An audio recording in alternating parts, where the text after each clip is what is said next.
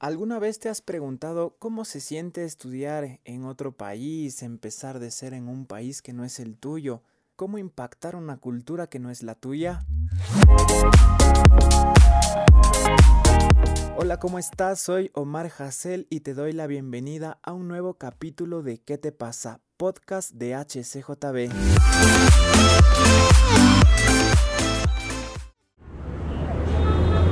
Y estamos en un nuevo capítulo de nuestro podcast ¿Qué te pasa? Podcast de HCJB. Está con nosotros una gran invitada. Ella es Carly Lohan. Vive en Estados Unidos. Es estudiante de comunicación. Actualmente está en un programa de cuidado de niños. Vamos a estar hablando sobre eso más adelante. Pero primero le damos la bienvenida. ¿Cómo estás, Carly? ¿Cómo has pasado? Hola, Mar. Hola con todos. Pues bien, muy bien. Ahorita acabé de dejarles a las niñas en su escuela y ahorita estoy en mi tiempo libre. Pero todo muy bien. ¿Tú cómo estás? Muy bien, gracias a Dios y gracias por darnos un poquito de ese tiempo libre también para conversar sobre toda tu experiencia allá. Y bueno, tú hace poquito estás allá en Estados Unidos en este programa, pero ¿por qué decidiste irte? ¿Era algo que ya tenías en algún tiempo, lo estabas orando, pero ¿por qué se dio esta decisión de irse y de buscar quizás una oportunidad en otro país? Bueno, sí, estoy poquito, ya mismo va a ser un mes.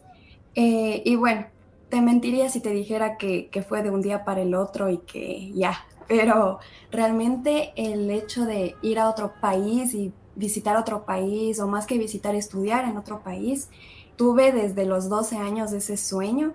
Y, o sea, yo quería al inicio estudiar artes, historia en Argentina, en Colombia o en México, pero bueno, por cosas de la vida, conforme uno va creciendo, va cambiando tal vez sus objetivos, ¿no? Pero los sueños y metas creo que cada uno se conserva en su corazón y le tiene ahí pendiente. Entonces, bueno, a la final me gradué, apliqué para estudiar en otro país, me aceptaron, pero por cosas de la vida, yo digo por planes de Dios, no se dio en ese momento, no pude viajar al exterior a estudiar, pero me acuerdo que en ese entonces estaba de vacaciones en, Estados Unidos y tenía que pensar en otra opción.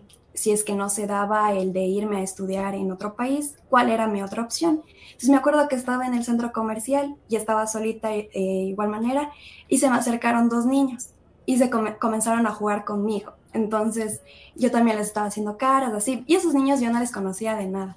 Y ¡pam! se me vino esta oportunidad porque obviamente yo ya conocía del programa. Entonces se me vino a la, a la, mente, ¿no? Como que sí, también podría aplicar a esto y porque en el programa me dan la oportunidad de cuidar a las niñas y también de estudiar. Entonces dije, sí, podría ser una opción. Pasa el tiempo, pasan situaciones, no puedo salir del país, entonces decido aplicar esta otra opción. Entonces fue un proceso de más o menos un año que también estuve esperando, o sea, en general después de que me gradué pasaron dos años que a la final sí se dio esta oportunidad y también el hecho de aceptar o no a la familia que iba a venir fue un choque porque, como ya vamos a hablar más adelante, la familia es de otra cultura. Aparte de estar aquí en Estados Unidos, eh, ellos son de otro país, ellos son de India. Entonces, sí fue como que estar entre la duda si es que vengo o no vengo, si me quedo, si espero. Entonces, sí, ese creo que, que fue el por qué estoy aquí. Y me imagino en todo ese proceso, como tú decías, Dios había puesto este deseo en tu corazón ya desde hace algún tiempo, va cambiando un poquito como que el plan y se van confirmando algunas cosas, algunas puertas se cierran, otras se abren y tú vas viendo cómo Dios abre esas puertas. Pero, ¿qué fue lo más difícil de tomar la decisión cuando ya todo se acercaba? cuando cada vez se hacía más real, cuando ya me imagino compraron el pasaje del avión, hablaste con la familia, te presentaste y te diste cuenta que ya se estaba haciendo realidad este sueño que tenías desde hace algún tiempo. ¿Qué fue así lo más difícil? Bueno, me imagino quizás dejar obviamente tu país, tu casa, pero para ti así lo más duro de tomar esta decisión. Wow, pues la verdad, no sé, yo no, no me lo creía, no me creía con decirte que no hice la maleta hasta la noche, que era un día antes del, de que iba a viajar. Entonces me demoré bastante porque no, no creía que eso estaba pasando y trataba como que de obviar esos sentimientos, de no pensar de que ya me iba, sino de disfrutar con mi familia, ¿no? Y con mis amigos. pero la cosa es que ya ese día, me acuerdo que fue domingo, yo viajaba el lunes en la madrugada, entonces el domingo era mi último domingo en la iglesia, el último domingo con mi familia y, y, fue bastante duro. Yo pasé creo que todo el domingo llorando porque obviamente despedirme de la iglesia, el despedirme de mi familia y todo como que sí me hizo como que no pisar o en la tierra de que ya me iba a ir. Y bueno, pasé, sin mentirte, pasé todo el domingo creo que llorando Mm. entre haciendo y no haciendo la maleta y por eso también me olvidé algunas cosas porque la maleta hice a última hora. Pero sí, eso creo que fue lo más duro, el, despedirme y el ver de que ya me iba un año, aunque todos me decían como que no, un año pasa volando, pero ya estando acá, obviamente el tiempo sí pasa rápido, pero es el estar lejos de la familia, perderte tal vez de etapas, de, de familiares y mm. cosas así, o también el hecho de de no estar en tu misma iglesia, que es como un segundo hogar, entonces es como que totalmente diferente ahora que ya estoy acá, es como que no, pero me alegro mucho de que sí pude disfrutar y no pensar en ese momento que estaba todavía en Ecuador, de pensar que ya me tenía que ir, entonces pude disfrutar, aprovechar y, y llorar también. Reacciona, ¿qué te pasa?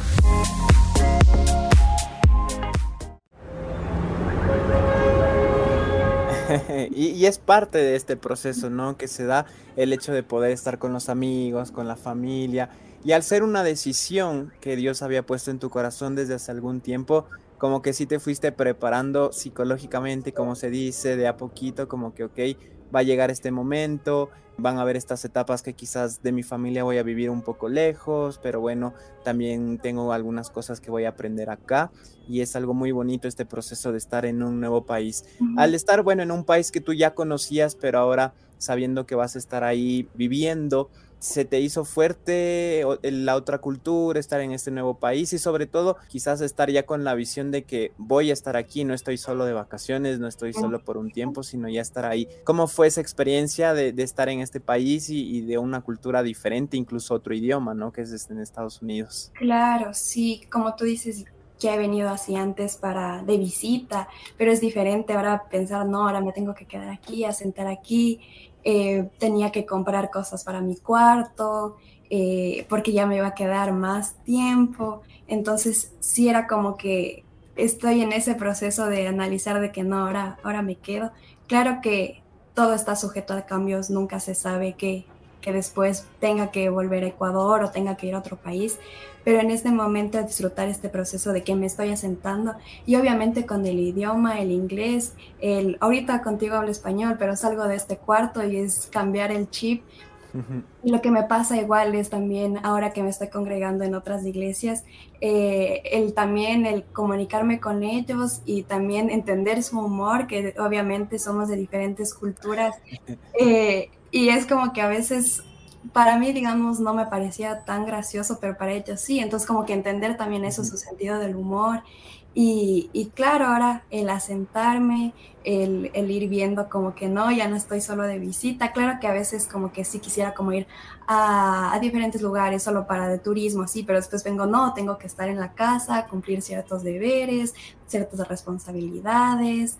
El, sí, el, el aceptar eh, que este proceso que ahora estoy viviendo ya no es solamente de sí, voy a volver en, en, unos días, sino pensar de que no, me voy a quedar, voy a aprender lo más que pueda y, o sea, estar siempre con la mente abierta de todas las, las aventuras y todo lo que el Señor ponga en nuestro camino.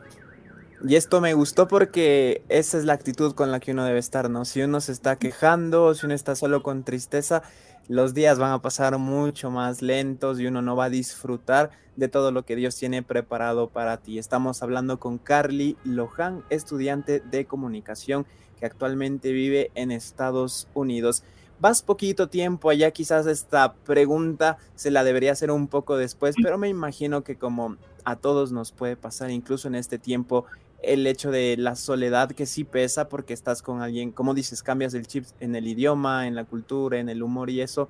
¿Crees que ya ha sido probado tu compromiso con Dios al saber que naciste en un hogar cristiano, pero ahora ya no estás con ellos, ya no hay nadie que te diga, verás, tienes que ir a la iglesia, sino ya es una búsqueda personal? ¿Cómo has vivido este proceso también de como que la fe, la relación personal, creo que se va probando más en estos momentos donde uno está solo? Así es. Y créeme que los tiempos de Dios son perfectos y ahora entiendo el por qué no tuve que irme a los 18, sino a los 20. Cualquiera dijera, ay, solo son dos años, ni que, que tuviera ya 40. Pero créeme que en esos dos años yo considero que en mi vida hubo un crecimiento personal gigante, al igual que espiritual.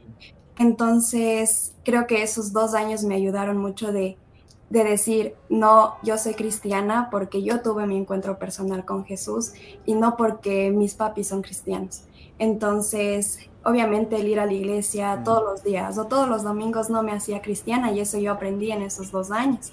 Entonces fue eso, ese fue mi proceso y ahora obviamente es duro porque si también ya tuve mi encuentro personal con, con, Cristo, yo buscaba porque nacía de mi corazón, pero sí había como que ese empujoncito igual de mi mami, como que, oh, como que, avíspate, acuérdate. Ya vamos. Claro, ahora depende de mí y en mí buscar la iglesia, qué iglesia me congrego. Entonces, obviamente, sí me sentí bastante sola en ese aspecto pero Dios siempre fue mi refugio en los primeros días y me daba bastante nostalgia. Trataba y evitaba de hablar con mi familia porque me venía un sentimiento de llorar y obviamente el, extrañarles, ¿no? Pero lo que me hacía es, tengo, o sea, un closet que tiene igual una, una puerta, entonces ese es como que mi, mi cuarto de oración y me cierro ahí, me, me ponía a llorar y a orar. Entonces ahí también leer la palabra y me gustó mucho justo en esos primeros días eh, leí Isaías 41, 41 10 en, en, especial que dice, no temas que yo estoy contigo, no desmayes porque yo soy tu Dios. Y leí todo ese capítulo y la verdad como que reconfortó mi alma, reconfortó y me dio nuevas fuerzas para seguir y saber que no estoy sola, si tal vez no estoy con mi familia, no estoy con mis papis, con mis amigos, a la final Dios está conmigo entonces, no sentirme sola en ese aspecto y saber que debo continuar, si es que Él me trajo aquí con un propósito, cumplir ese propósito. Y obviamente vienen esas etapas de soledad, mm. pero que el refugio siempre sea el buscar su palabra, anhelar de su presencia. Eso a mí me ha ayudado bastante y ahora con el tiempo obviamente ya esa soledad ya no es tan fuerte, pero obviamente siempre estar pendientes de que Dios está conmigo y no porque ahora ya no sienta tanta soledad, es como ya dejo de Dios a un lado, ya gracias. Pero no, sí, volver al momento de intimidad con el Padre creo que es lo más importante cuando uno está solo. De vez en cuando necesitamos que alguien nos diga qué te pasa. ¿Qué te pasa? Podcast de HCJB. Todos los jueves, nuevo episodio.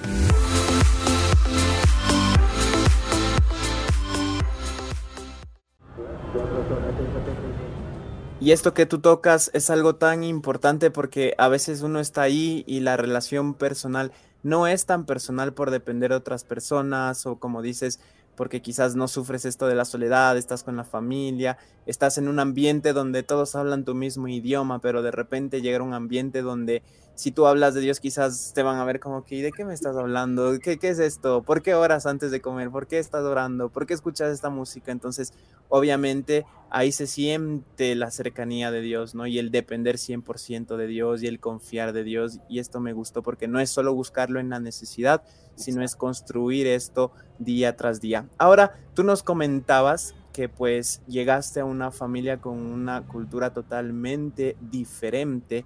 Ellos son de la India ¿Cómo ha sido el choque cultural para empezar? Porque desde el almuerzo, el tipo de comida, cómo hablan, sus costumbres son totalmente distintas, ¿no? Que, me imagino que ese ha sido algo bastante fuerte para ti. ¿Cómo has llevado este proceso de conocer una nueva cultura y quizás no chocarse? ¿Cómo ha sido la actitud de ellos también de querer saber sobre ti, sobre Ecuador, sobre la cultura de acá? Y tú también como que tienes que entenderlos para pues estar con las niñas también ahí, ¿no? Y entender un poquito de dónde vienen y cómo es lo que ellos hacen, qué es lo que ellos creen. Bueno, la verdad es que esa fue el, como el saber si tenía que venir acá o no, porque obviamente yo en, en mi perfil puse que yo estaría con una familia que sea, que comparta mi misma creencia, pero como que siempre me quedó la espinita ahí de que, de que no, que tenía que, que cambiar eso. Pero bueno, a la final dejé así el perfil y aún así, a pesar de tener eso, la familia me contacta Y, y bueno, para mí fue una sorpresa, comenzamos a hablar, todo bien, las niñas y yo tenemos como que hobbies eh, similares, entonces me, me, gustó mucho eso, seguimos hablando y les pregunté como que si tenían algún problema de que obviamente yo profeso otra, otra creencia. Y me dijeron que no, que ellos estaban totalmente bien con eso, que anterior habían tenido eh, una chica igual que les ayudaba, que igual era cristiana, entonces que no tenían problema. Entonces yo, ok, entonces, a la final, orando, igual buscando la respuesta del Señor, sabía que tenía que ir. Vine, todo, y el choque, primero que yo entro a la puerta de la casa, tienen aquí un, altar con mm. sus ídolos y cosas así. Entonces, para mí fue el choque así tremendo. Entonces, también ahí me puse, me encerré en el cuarto ya que llegué, me puse a orar y todo. Y le escribí a mi familia como que, ay, oren por mí también, apoyen en oración porque es obviamente es bastante fuerte, ¿no? Y ahora yo me sentía como que señor, ¿y ahora qué hago? Pero bueno, como tú decías, del, digamos, del orar eh, antes de comer, yo hacía eso, bueno, hago eso, pero en, ese entonces obviamente las niñas como que me preguntaron, ¿qué estás haciendo? Y yo, estoy orando. Entonces ahí la mamá me dijo, puedes enseñarles a ellas también a orar. Mm. Entonces ahí le expliqué que agradecemos a Dios por la comida y así decimos amén. Entonces de ahí, ¿qué significa amén? y yo mm. explicándole así. Entonces es muy bonito que me dieron esa oportunidad para también eh, orientarles a ellas. Entonces ellas ahora también comienzan a orar y fue muy bonito, me pasó este fin de semana que ellas eh, les decían a los papás, papi, no te vi orar, ahora te tienes que orar. o la mamá, mami, no te vi a orar, tienes que orar antes de comer. Entonces ellas se ponen, juntan sus manitas y se ponen a orar igual. Y, y claro, o sea, me, me dieron esta oportunidad, pero ahora en cambio el choque cultural que es aparte también es la comida, que la comida obviamente eh, por sus creencias y tal no, no comen eh, lo que es eh, carne de res o puerco, entonces solo comen pescado o pollo, entonces para mí claro fue bastante fuerte porque en Ecuador comemos un montón de cosas, extrañar la comida y tal, pero bueno, ellos han sido también más accesibles conmigo y redujeron el el nivel de, picante en la comida. Mm. Y bueno, eso me ha sido el choque igual, digamos, el decir por favor o gracias. Creo que nosotros como latinos eh, utilizamos bastante el por favor. Y bueno, aquí se me, de sorpresa, o sea, no, no dicen por favor y yo a las niñas les he dicho como que no, tienen que decirme por favor. Entonces ellas dicen por favor. Y una vez yo me olvidé de decirles a ellas por favor y la niña, la más pequeña, me dijo, Carly, se te olvidó decir por favor. Y yo, ay, cierto. Yo hablé con la mamá y me dijeron que obviamente en su cultura no dicen mucho por favor, sino cuando realmente como creen necesario, que creen que a veces nosotros lo sobreutilizamos. Y claro, son diferencias culturales que se entienden, pero obviamente me dijeron que no hay ningún problema que yo les inculque eso a ellas. Entonces es muy bonito como aparte de la cultura latina también me permiten impartir y también la parte de de mi creencia también me permiten compartir con ellas y con ellos también. Reacciona, ¿qué te pasa?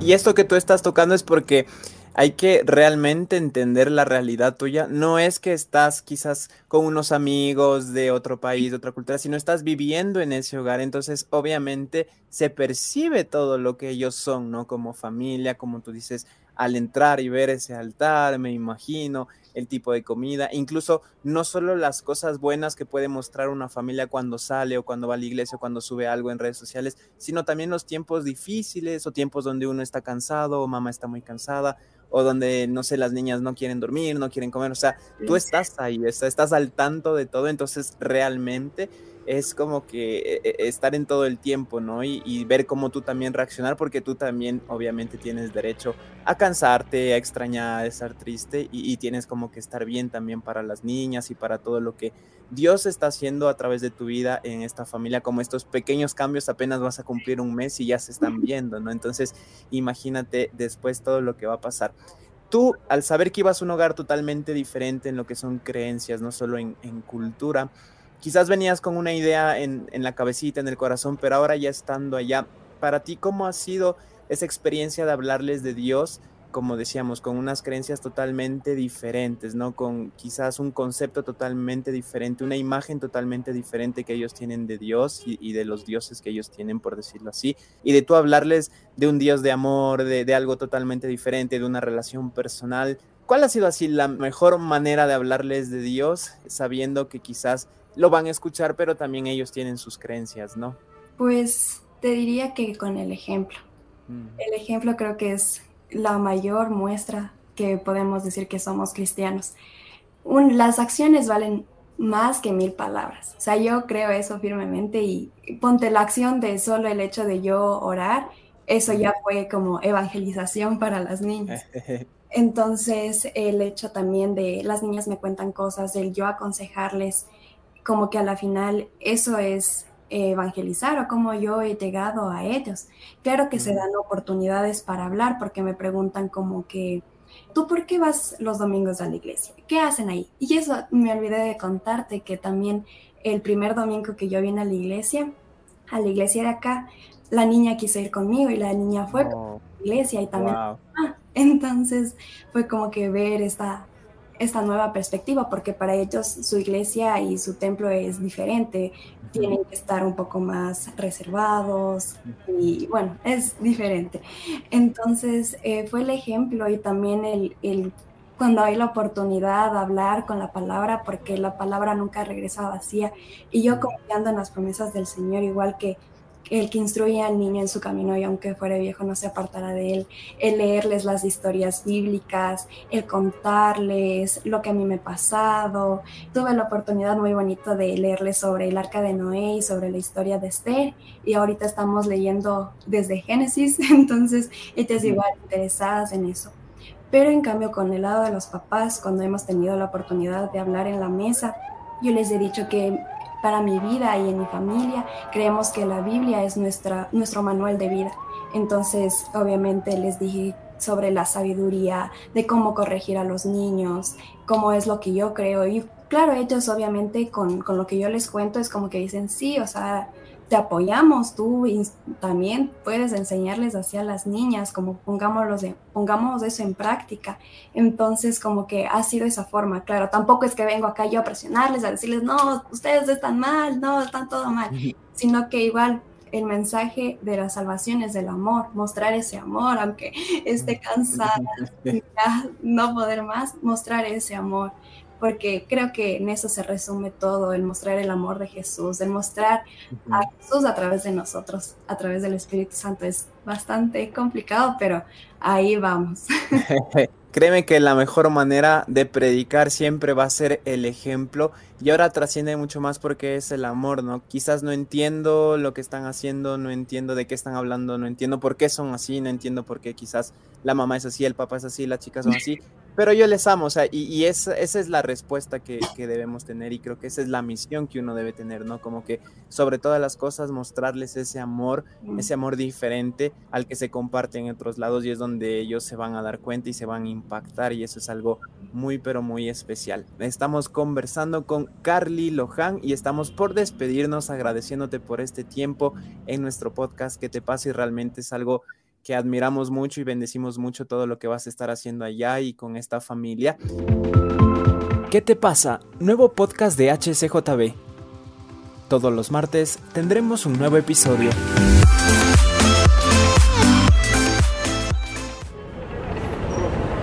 Y para finalizar, esta pregunta es como que, bueno, no tan personal, pero decirlo, ¿cómo diferenciar, Carly, los objetivos que tú tienes, tus sueños que tú tienes al, al estar en otro país, también al estudiar, al conocer cosas? y también a los objetivos que tienes con esta familia, ¿no? Lo que Dios está permitiendo hacer con esta familia, estos pequeños cambios del gracias, del por favor, del orar, de inclusive que puedan otro día también ir a la iglesia. ¿Cómo diferenciar esos objetivos, encontrar una prioridad? Porque me imagino, obviamente, tú tienes tus sueños, objetivos también personales, ¿no? Y, eso, y qué le dirías quizás a los chicos jóvenes que piensan en ir a otro país y quizás les da un poquito de miedo irse solitos? Bueno, pues el deleitarse en el Señor, creo que ahí encuentro yo el, balance, porque sé que si me deleito en Él, busco de Él, hago su obra, sé que Él va a recompensar de alguna u otra manera. No es que hago esto para que el Señor me dé esto, sino que sé que estando en su presencia, Él tal vez hablándoles a las niñas acerca de Él, a los, a los papás, a la final lo que más anhela mi corazón, más que cumplir mis sueños, mis anhelos, es cumplir su propósito. Y justo es, es muy gracioso que me, justo me haces esta pregunta, se me vino que estaba leyendo mi diario de cuando era, cuando tenía 11, 12, y lo que pongo... Hace poquito. Entonces ponía como que, ay, sí, yo quiero aparecer en la tele y tal, pero a la mm. final pongo, pero bueno, eso pongo en tus manos y que se haga tu voluntad que se cumpla tu propósito en Entonces es como que esas cositas me llenan mucho porque digo, claro, o sea, a la final yo pongo mis sueños, mis anhelos en manos de Dios, pero lo principal y lo fundamental es cumplir sus planes, sus propósitos, lo que Él tiene para mí.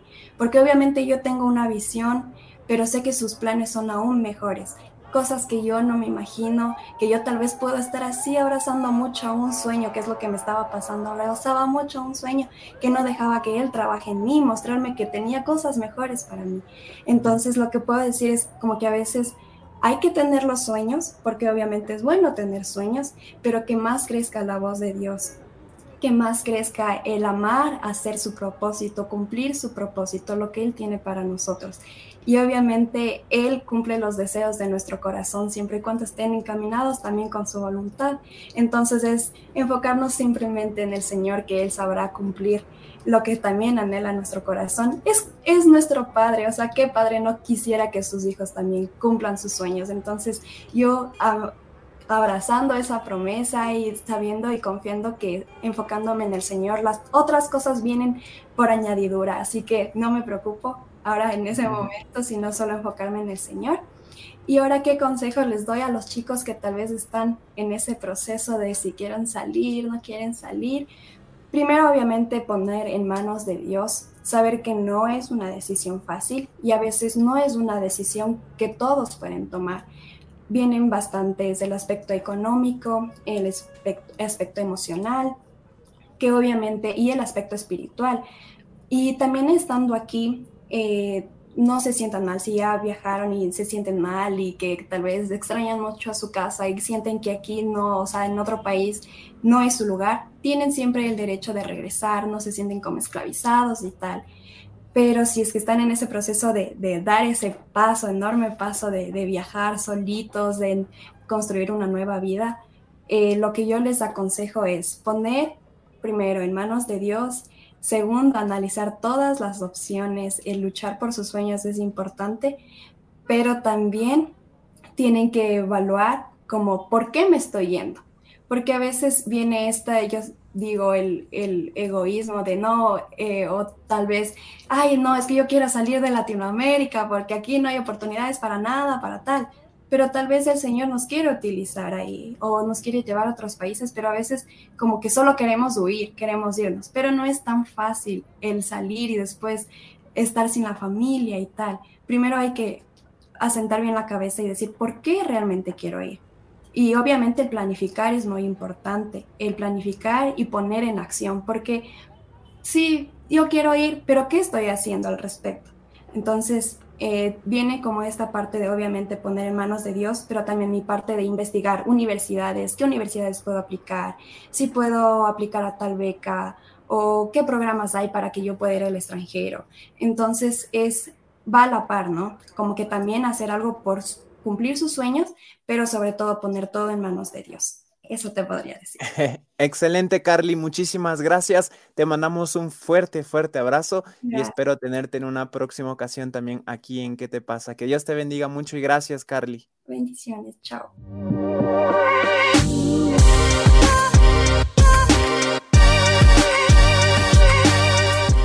Gracias por escuchar ¿Qué te pasa? Recuerda que todos nuestros episodios están disponibles en nuestra app HCJB o en tu plataforma digital favorita. Somos un ministerio que se sostiene con donaciones. Si en tu corazón está donar a HCJB, puedes ingresar a nuestra página hcjb.org y hacer clic en donación. Esto fue ¿Qué te pasa?